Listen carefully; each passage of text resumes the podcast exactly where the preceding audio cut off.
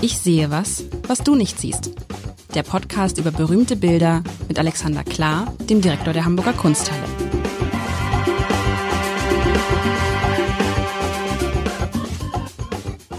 Herzlich willkommen. Mein Name ist Lars Heider und Alexander Klar und ich beschäftigen uns mit dem Wald, mit dem deutschen Wald und mit Caspar David Friedrich natürlich der Ausstellung, die schon mehr als 100.000 Menschen in Hamburg gesehen haben. Und lieber Alexander, wenn ich dir letztes Mal so richtig zugehört habe und ich habe dich, glaube ich, nur einmal unterbrochen, äh, ähm, der Maria, nur der Markus Lanz, der Kunstpodcast, nur einmal, ähm, 300.000 Besucher ist auch möglich. Ist möglich. Ich, ähm, du, das ist, äh, äh, das ist in welchem Glas da auch wenn man reinguckt. Ähm, äh, viel hängt davon ab, wie Wetter ist, wie Reisefreude, wie viel Lokführerstreiks. Ähm, da sind viele Dinge drin. Wir sind gespannt. Ähm, wir wollen vor allem viele glückliche Besucher haben, die ähm, vielleicht glücklicher sind, wenn sie sich nicht zu Millionen in einem Raum ballen. Auf der anderen Seite sehe ich immer sehr gut gelaunte Leute. Auch an den vollen Tagen ist, wie ich finde, immer eine sehr angenehme Stimmung, sehr äh, wirklich interessiert. Insofern könnten wir auch 300.000 äh, Besucher glücklich machen. Ich beschreibe wie immer am Anfang dieses Podcasts das Bild und dann sprechen wir über den deutschen Wald und über den Wald an sich. Also, was sieht man? Vergangene Woche hatten wir ein Querformat, das war ein Foto. Und diese Woche denke ich natürlich, jetzt ist es wirklich von Caspar David Friedrich, aber ich erinnere mich, es in der Ausstellung auf der richtigen Etage gesehen zu haben. Also ist es von Caspar David Friedrich, so viel kann, kann man sagen. Es hat auch wieder die typischen hm, Inkredenzien. Ne? Also es ist eine Landschaftsaufnahme, ein Hochformat, diesmal hatte ich schon gesagt. Man sieht einen Wald, einen Wald eher so im herbstlichen Bereich, würde ich sagen. Also der grünt nicht mehr besonders viel. Vielleicht ist es auch einfach schlicht nur Nacht, aber dann ist es eine sehr helle Nacht. Und es ist wieder Vollmond. Der Vollmond erscheint, ist ganz, ganz, ganz weit hinten und er strahlt so zwischen, zwischen zwei Baumgruppen hindurch, wie das der Vollmond halt immer so tut.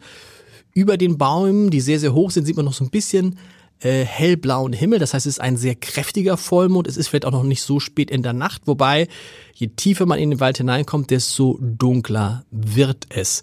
Ähm, im, im, Im Hintergrund, wie gesagt, große Baumgruppen, so ein bisschen rot-bräunlich. Im Vordergrund dann, ja, so Hügel, so eine Hügellandschaft, die mich fast so ein bisschen, ja, an was erinnert die mich? fast so Dünen sind es natürlich nicht, aber es sind halt Hügel, so ein bisschen braune Hügel, äh, auf denen nicht mehr viel wächst. Abgeholzte Baumstämme sieht man da. Es wird immer dunkler nach vorne und ganz vorne rechts unten sieht man, da haben sich Menschen eine Höhle zurechtgemacht. Es ist eine Höhle, ich würde sagen, es ist eine Höhle. Auf jeden Fall mhm. sind da zwei Menschen natürlich wie immer bei Friedrich nur von hinten zu sehen. Ich würde behaupten, ein Mann und eine Frau, die sich ein Feuer angemacht haben.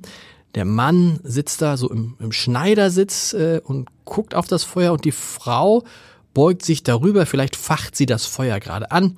Vielleicht, ja, wahrscheinlich sie kocht da jetzt. Ich glaube nicht, dass die sich da was zu ähm, zu äh, äh, Essen machen oder so. Hm.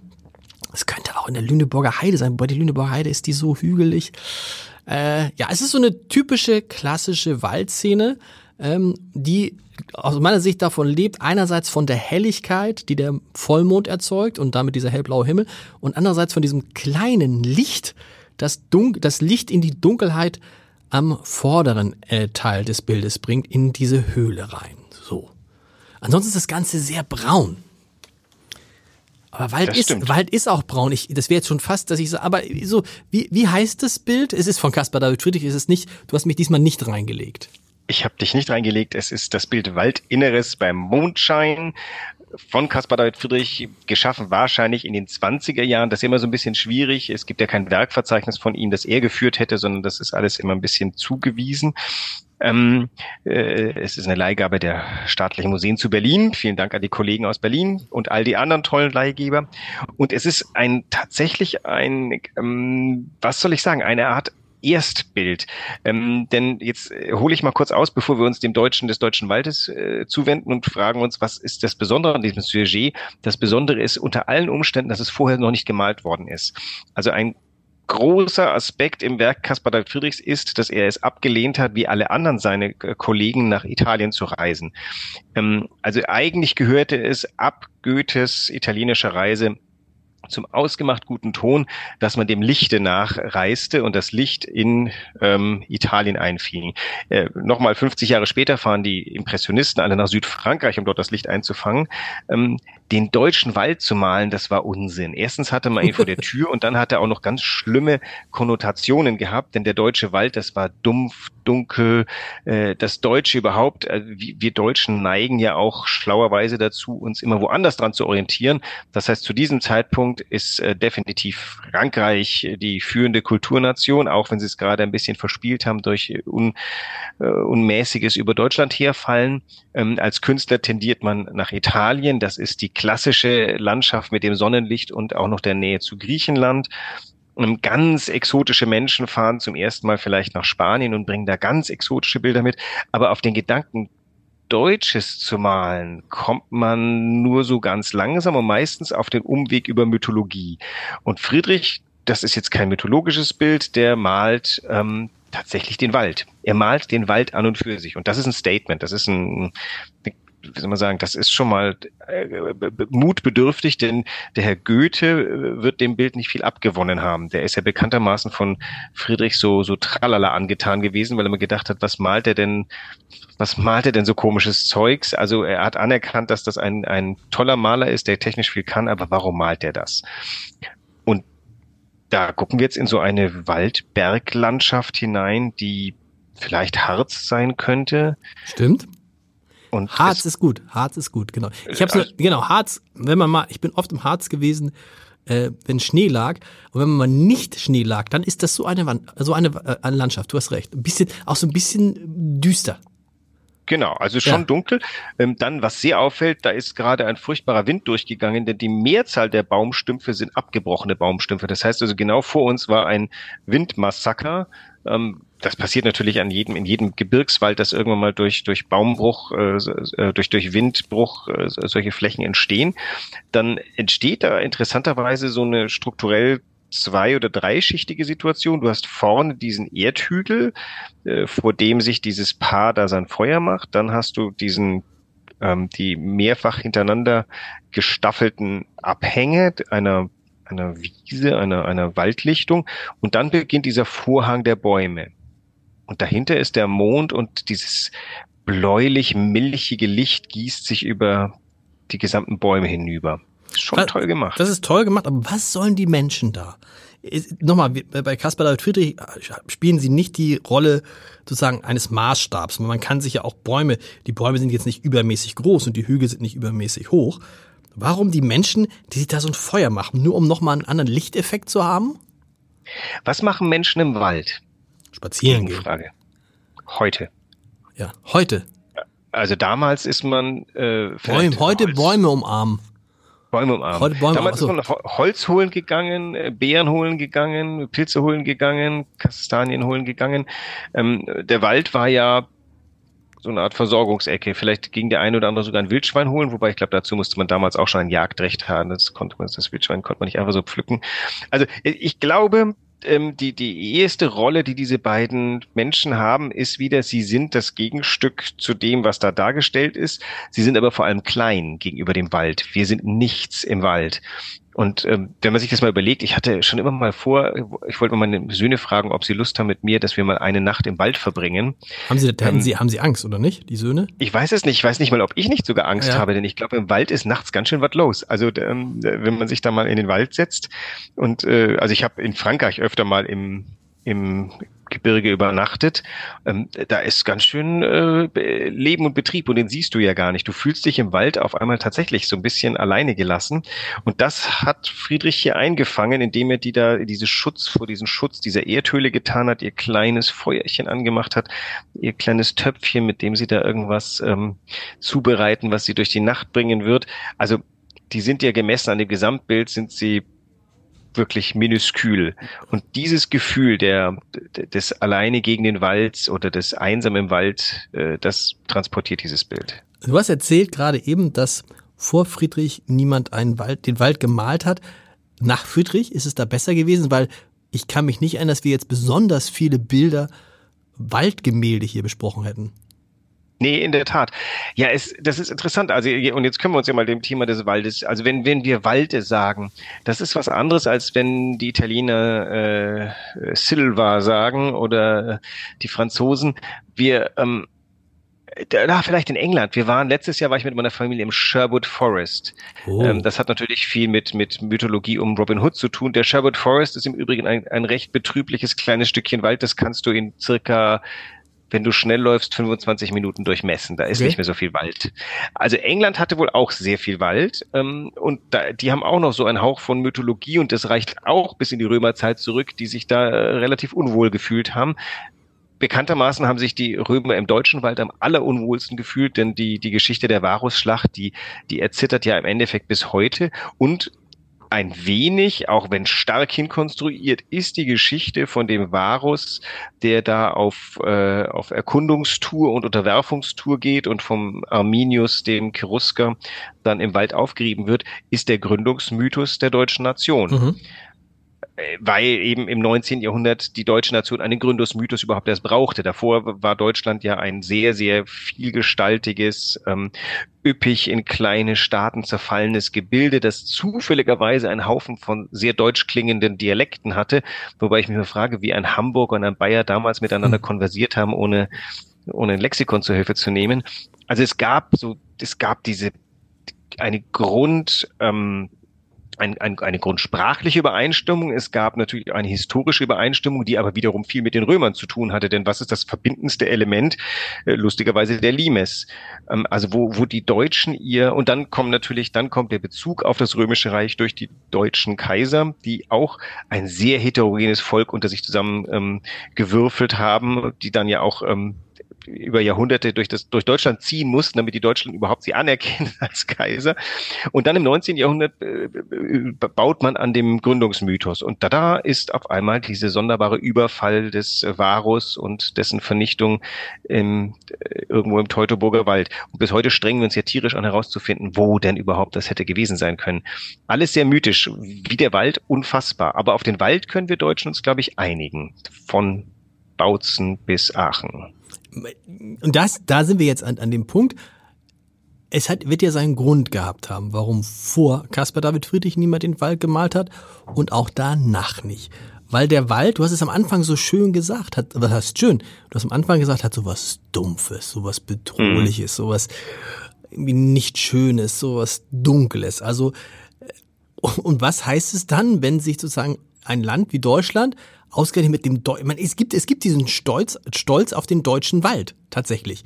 Genau. Ne? Was was die deutsche Eiche irgendwie und so, das sind ja irgendwie äh, Konnotationen, die einem dazu einfallen, ähm, die in eine Richtung führen, über die wir tatsächlich mal sprechen können, äh, in einer Phase, wo ja sozusagen hm, es auf einmal diesen den Gegentrend zum Glo zur Globalisierung gibt offensichtlich auch nicht nur bei uns, sondern auch anderswo, aber bei uns heißt es dann irgendwie ich will nicht sagen zurück in den Wald, aber vielleicht zu den Werten, die dieser Wald vermittelt. Also, ne, wir, das ist unser Wald. Hier gehören die Deutschen, ne, also der deutsche Wald. Das ist was Besonderes. Das, damit können die Italiener, die Franzosen, die Spanier, sonst werden nichts anfangen. Das ist unsere, unsere Eigenheit. Du, du hast ja vorhin, glaube ich, etwas spöttisch gesagt, man geht heute in den Wald, um den Baum zu umarmen. Also ich, ich, ich kenne nur einen deutschen Ministerpräsidenten, der das ernsthaft vor Kameras getan hat, aber ähm, der kommt aus dem äh, konservativ bewahrenden Spektrum und der wird sich dieses Bild nicht ganz umsonst ausgedacht haben oder genutzt haben. Und darum geht's ja auch um Bilder. Also Friedrich ist ein Verfertiger von Bildern und ähm, dass er den Wald nutzt, dass er, dass für ihn das ähm, Bild wert ist und das, obwohl er ja wirklich schwer zu malen ist. Wald ist nicht einfach zu malen, ähnlich wie Wolken nicht einfach zu malen sind. Da muss schon einer vom Kaliber Friedrichs her, der ähm, sich für mehrere Dinge entscheidet. Also bei dem hier zum Beispiel glasklare Geschichte. So ein Wald ist idealerweise ein hochformatiges Bild und kein querformatiges Bild. Jetzt könnte man natürlich sagen, du betrachtest den Wald von oben und malst Wald aus einem Gebirgsblick und dann kannst du die Unmenge der Erstreckung eines Waldes zeigen. Aber er zeigt ja die einzelnen Bäume. Er zeigt einen kleineren Baum In dessen Schutz die beiden Menschen sind. Und er zeigt sowohl genau das, was Friedrich so gut kann, nämlich diese ähm, Unentschlossenheit oder, oder nein, die Ambiguität zwischen ist das bedrohlich oder ist das schützend. Diese Bäume sind sowohl bedrohlich, das ist diese Reihe der Bäume dahinter, die zwischen uns und dem Mond stehen, die da so ein bisschen dreuend äh, in unsere Richtung gucken, aber der kleine Baum hier vorne, unter dem sich ähm, das Erdloch da, das die da genutzt haben, auftut, das ist ein beschützender Baum und der Wald kann beides. Der schützt vor Regen und er lässt dich verhungern, wenn du nicht rausfindest.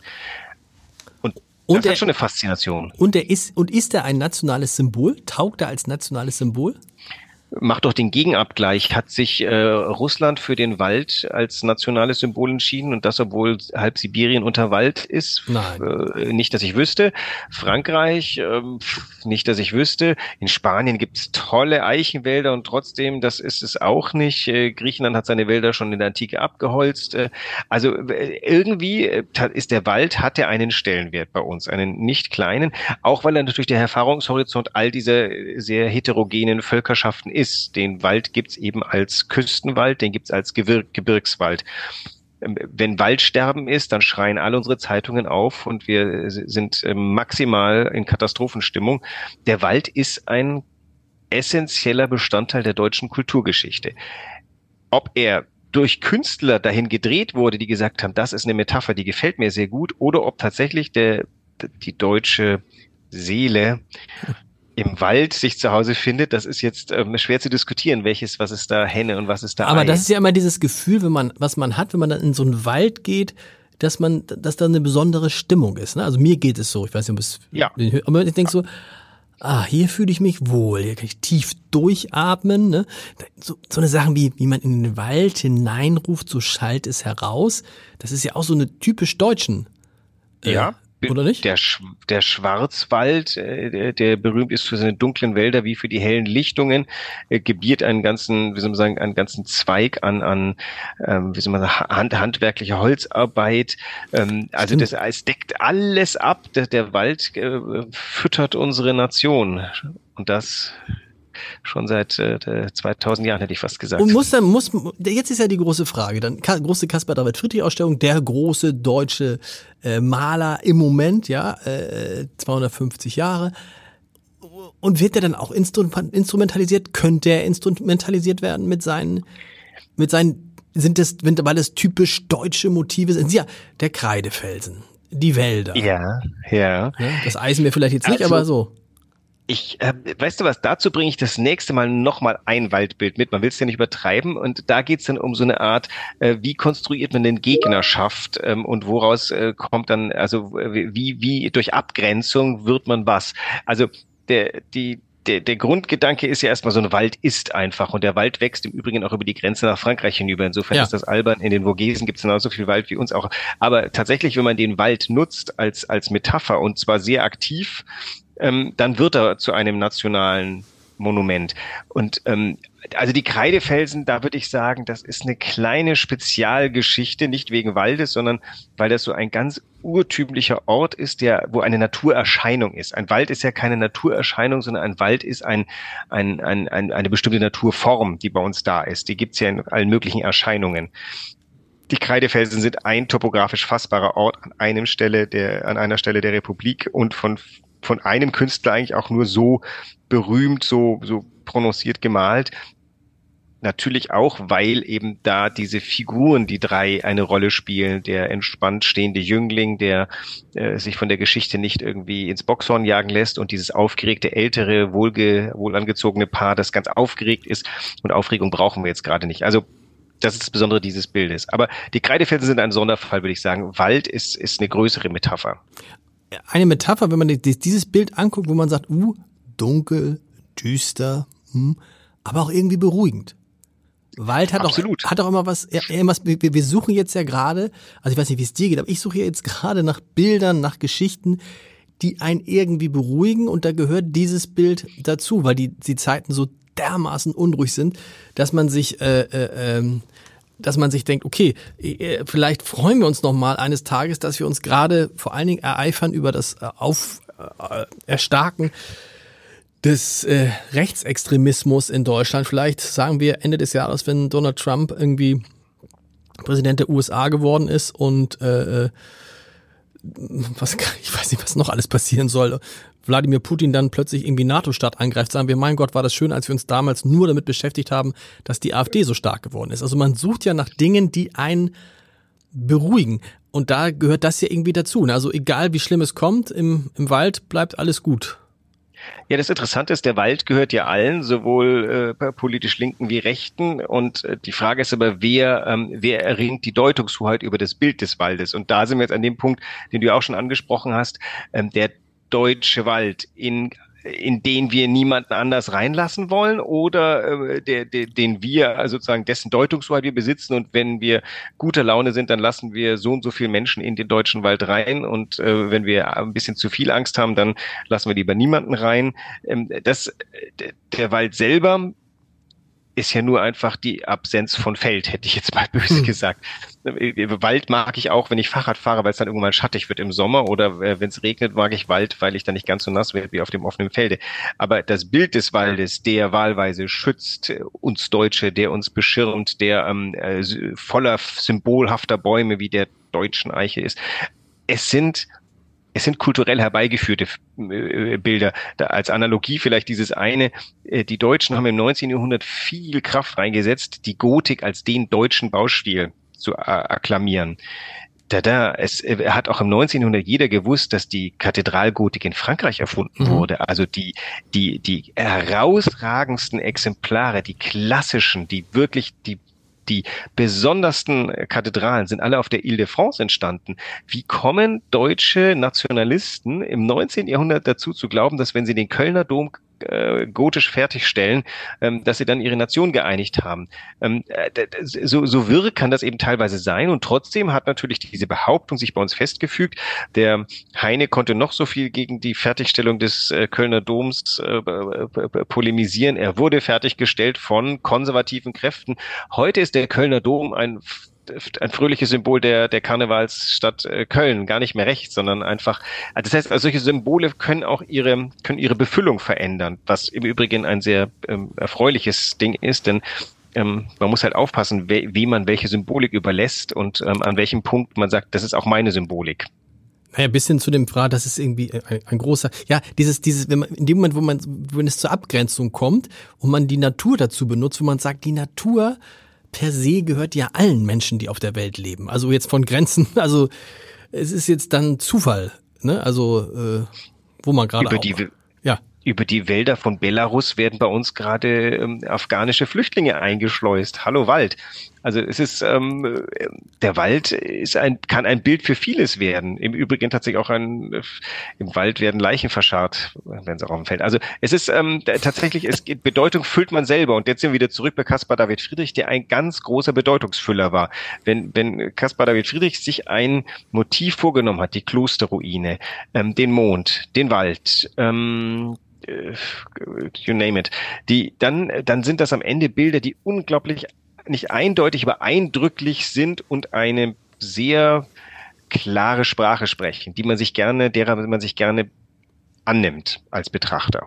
Ja, oder aber eben trotzdem dann wiederum nicht, weil als er, als Caspar David Friedrich die Wälder nicht mehr gemalt hat, haben sich halt viele nicht dran getraut, weil es rein künstlerisch wahrscheinlich es wird einem wenig Dinge einfallen, die so schwer zum, allein so ein Baum, wenn, er, wenn du dir anguckst, wie filigran diese Bäume gemalt sind, da würde ich Wahnsinn, da würde ich schreien. Und die, ja. die Bilder sind ja nicht besonders groß, das muss man dazu sagen. Das sind ja keine Riesenbilder, wo man sich austoben und, konnte, ne? Und trotzdem war er eine ganze Weile beschäftigt damit. Ja. Also diese Kleinteiligkeit, diese. Das mal, man stellt sich einen, einen Baum, oh, jetzt habe ich unterbrochen, aber man stellt sich einen Baum, den man groß malt, stellt man sich das einfacher vor, weißt du, weil es einfach nicht so, nicht so filigran ist, als wenn du so, so einen Baum ganz klein malen musst ja, kommt natürlich auf die Detail an. In demselben Raum, in dem das Waldinnere ist, ist auch diese berühmte ähm, äh, verdorrte Eiche, die Friedrich gemalt hat. Und die steht da wie so eine Figur, wie eine Persönlichkeit, steht die da mitten im Schnee und hat aber eben auch noch geäst, was äh, potenziell wieder zu Leben erwecken wird. Sie ist abgebrochen an vielen Stellen. Sie ist eigentlich ein, wirklich eine Ruine eines Baumes und trotzdem hat es geschafft, da Kraft und, und eigentlich auch Zukunft reinzumalen Übrigens, dieses Bild ist so klein nicht, ne? Das sind 70 Zentimeter hoch. Das ist für Friedrichs Verhältnisse ein durchaus respektables Bild. Das, das stimmt. Klar, Aber es ist jetzt, es ist jetzt nicht wie vergangene Woche, wo wir eins hatten, das 2,20 Meter äh, breit Richtig. war zum Beispiel. Oder andere ähm, Zitate von Friedrich, die dann drei Meter, vier Meter hoch sind. Also nächste Woche noch einmal Wald? Ich hätte gesagt, äh, einen Menschen im Walde, weil es da auch ums Politische geht. Ähm, dann hätte ich gesagt, dann driften wir mal, weil wir heute so schön politisch schon ein bisschen waren, können wir das nächste Woche noch einmal ausbauen. Da gibt's nämlich den Chasseur im Walde. Was ist ein Chasseur? Ein Jäger, ein Angehöriger oh. der französischen äh, Okkupationsarmee. Ach so, also kein, kein Jägerjäger, sondern ein Soldat. Ein Soldat. Oh, über, da kann man auch gut drüber sprechen. Also nächste Woche geht's im weitesten Sinne um Boris Pistorius und die Frage, ja, oh Gott, das machen wir gleich drüber nachdenken. Was Nächste macht Woche, er im Walde? Was macht er im Walde? Bis dahin. Tschüss.